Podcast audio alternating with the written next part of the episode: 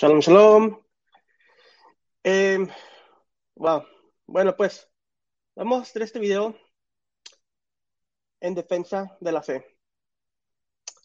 Vamos a hablar acerca de, vamos a enfocarnos en la palabra hat, porque aparentemente, déjenme les comparto ahorita algo.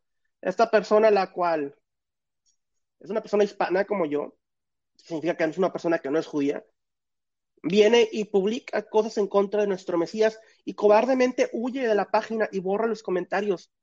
Amigo, públicamente te invito a un debate. Vamos a hacer un debate en línea, que alguien más sea quien lo organice si quieres tú. Pero vamos a, vamos a, vamos a debatir, si quieres, vamos a debatir acerca de nuestra fe. Quiero mostrarles esta imagen. Este, la estoy descargando. Me tomó como 15 minutos hacer este, ese pequeño eh, contraargumento de esta persona. Es algo totalmente que sinceramente en el pasado no me hubiera tomado el tiempo de contestar, pero pues yo creo que desde el comentario que puse que hay una persona que está totalmente queriendo ir en contra de la fe de nuestro maestro Yeshua hasta aquí. Hay páginas las cuales tienen 20, 50, según contraargumentos en contra de Yeshua, y sinceramente no me he dado ni siquiera el tiempo de, de, contraargumentarlos, pero creo que ese tiempo ya se terminó. Vamos a, vamos a defender nuestra fe. Eh, es el comentario. En cuanto a uno de los videos que subí acerca del, del shofar y los sonidos y la relación con Yeshua. Fernando Díaz, eh, idólatras, abren los ojos, guías de ciegos, el Eterno es uno y no dos ni tres, es uno y no comparte su con nadie menos con adulterio. O sea, obviamente, eh, y le digo, vamos a debatir en vivo, en esos momentos enviaré mensaje privado, te envío el link.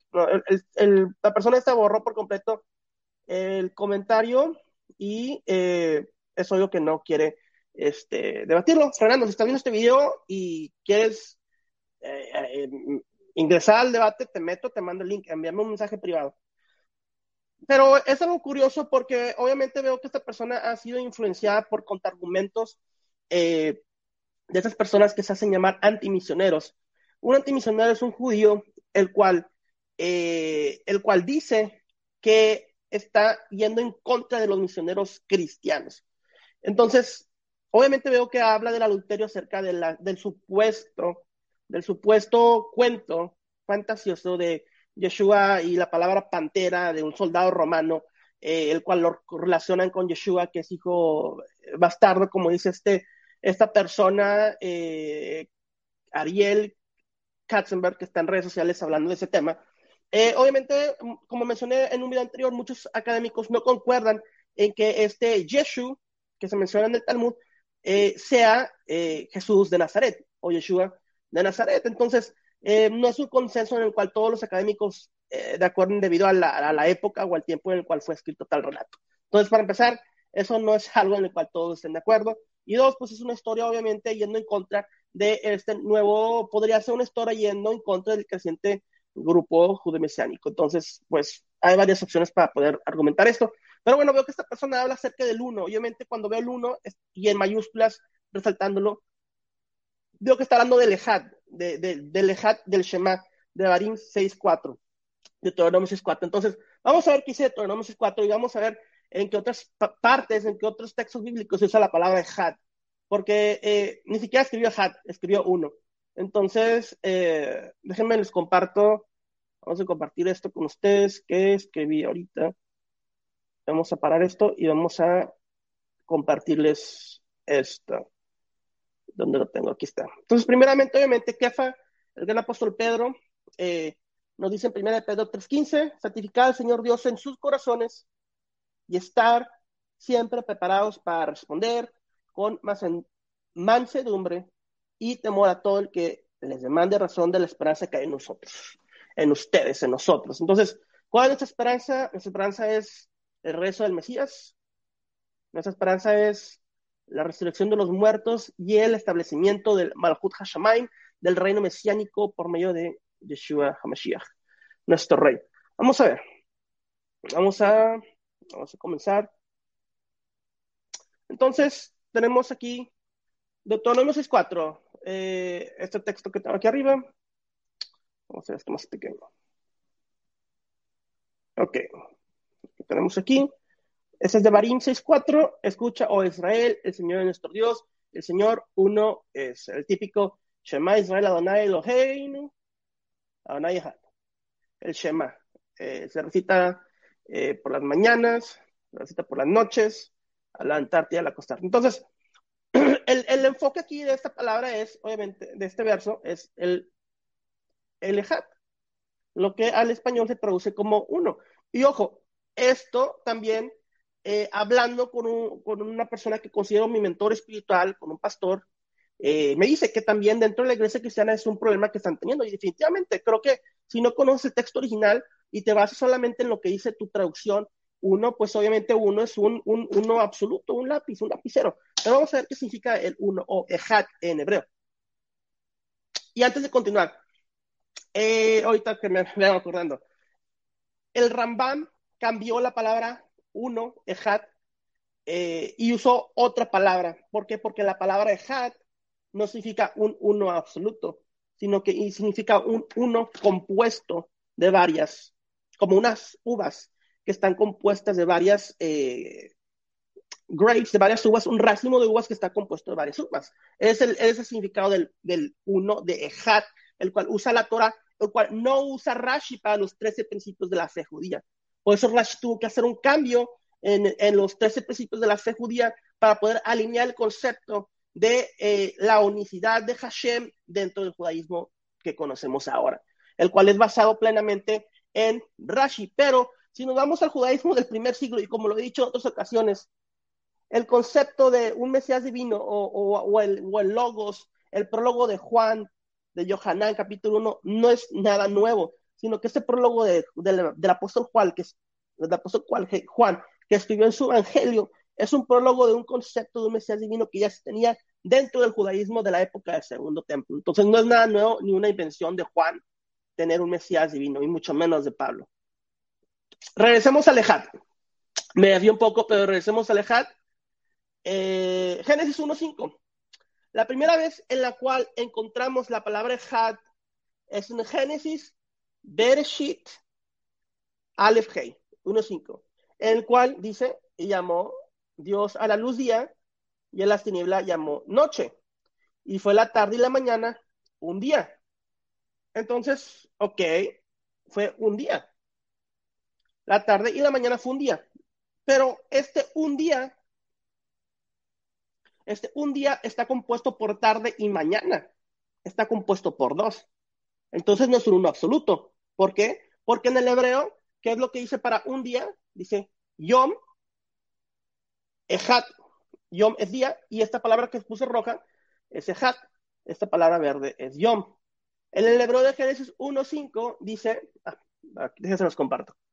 En el hebreo de Génesis 1.5, el cual tengo aquí, puse en verde Yom, día, Yehat, en rojo. El hebreo bíblico de Bereshit Aleph Hei nos dice que un día, Yom, Ejat, está compuesto por tarde y mañana. Es una unidad compuesta de dos unidades. Y es la primera vez en la cual encontramos esta palabra. Y es usada así a través de la Biblia. Entonces, cuando llegamos a Deuteronomio, a Devarim 6.4, vemos este mismo concepto aplicado en el cual Hashem es Echad, sí, Hashem es Echad, es uno, es una unidad compuesta. Por lo tanto, sabemos que el Eterno se puede manifestar de diferentes formas. No podemos limitar al Eterno a decir en nuestra mentalidad humana, es que el Eterno no puede hacer esto o el Eterno no puede ser lo otro. ¿Por qué? porque estaríamos limitando al eterno mismo. Y esto que les estoy exponiendo el día de hoy en cuanto al Yom es algo que aprendí de el doctor Michael Brown, quien es un académico y erudito del hebreo bíblico, el cual eh, pues es una persona muy reconocida, eh, por lo menos en el mundo de habla inglés, en todo el mundo. No es algo que yo haya inventado, sino que este gran erudito y académico y persona de fe eh, ha enseñado y enseña en cuanto a la palabra Ejad. Oh, les voy a mostrar algo muy interesante. Les voy a dar un pequeño, un pequeño poste para que se lleven esta noche. Vamos a ir a los evangelios. Juan 14, 6. Yo soy el cap... Déjenme comparto con ustedes. Me emociono. Juan 14, 6. Vamos a borrar esto. Juan 14, 6. ¿Ok? Yo soy el camino, la verdad y la vida. Nadie viene al Padre sino por mí. Nadie viene al Padre sino por mí. Pero ¿qué dice Yeshua? Yo soy el camino, la verdad y la vida. A los que hablan hebreo, ¿cómo se dice camino, verdad y vida en hebreo? Bueno, aquí tengo la traducción de Juan 14, 16 eh, en Ibrit, Beibrit. Aquí lo tengo. aquí tengo las palabras. Bueno, vamos a poner aquí. Yeshua Anoji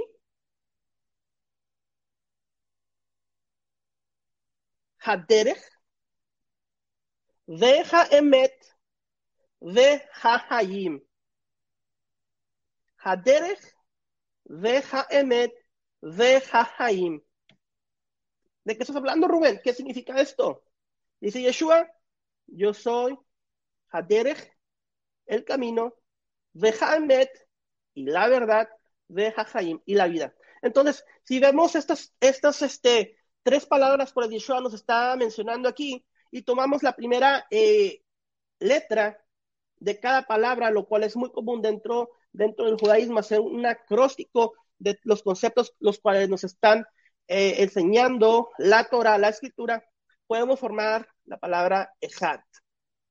Podemos formar la palabra Ejad de estas tres palabras. Entonces tenemos la Aleph de la palabra Emet, tenemos la Het de la palabra Jaim, vida, Emet es verdad, y tenemos la letra Dalet de la palabra Derech.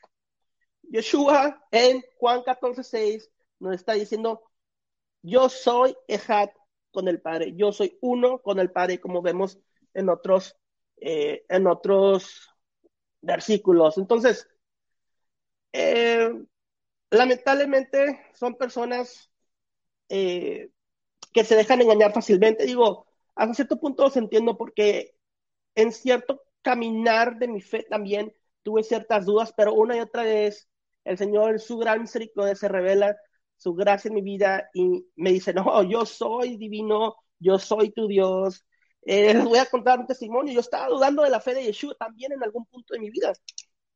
Estaba dudando, estaba pasando por tiempos difíciles y, decidí, decidí, ir a un, a un retiro. Eh, yo conociendo la Torah, conociendo eh, todo esto, decidí ir a un retiro y dije, bueno, para alejarme, alejarme del mundo, alejarme de todo esto, voy, me retiro en oración y, y sea lo que sea. Pero tiempo antes, yo manejando en mi, en mi camioneta, yo le preguntaba a Yeshua, le clamaba Yeshua, ¿eres tú divino? ¿Eres tú uno con Dios? ¿Eres tú Ejad? ¿Eres tú, eh, tienes tu divinidad, el Hut? Clamando en, mi, en mi, camioneta. Eh, después voy al retiro, en retiro un, una persona, un hermano, eh, yo obviamente no le había contado esto a nadie, pero el hermano me dice, eh, en oración y todo eso, me dice, lo que tú estabas preguntando si yo soy. Yo no me acuerdo qué palabra exactamente eso, pero me contestó la pregunta a la cual yo le estaba clamando semanas antes, confirmándome que sí, él era, él era yo, yo soy, yo soy tu Dios, algo así me dijo, yo soy tu Dios, yo soy tu Dios verdadero. Entonces, eh, la escritura lo confirma, el texto hebreo lo confirma, el Nuevo Testamento lo confirma, el, idioma hebreo lo confirma, y la revelación divina en mi vida lo confirma. Entonces, eh, van a surgir personas que continuarán detractándose de la fe. El enemigo está como león rugiente que no se devorara a quien pueda.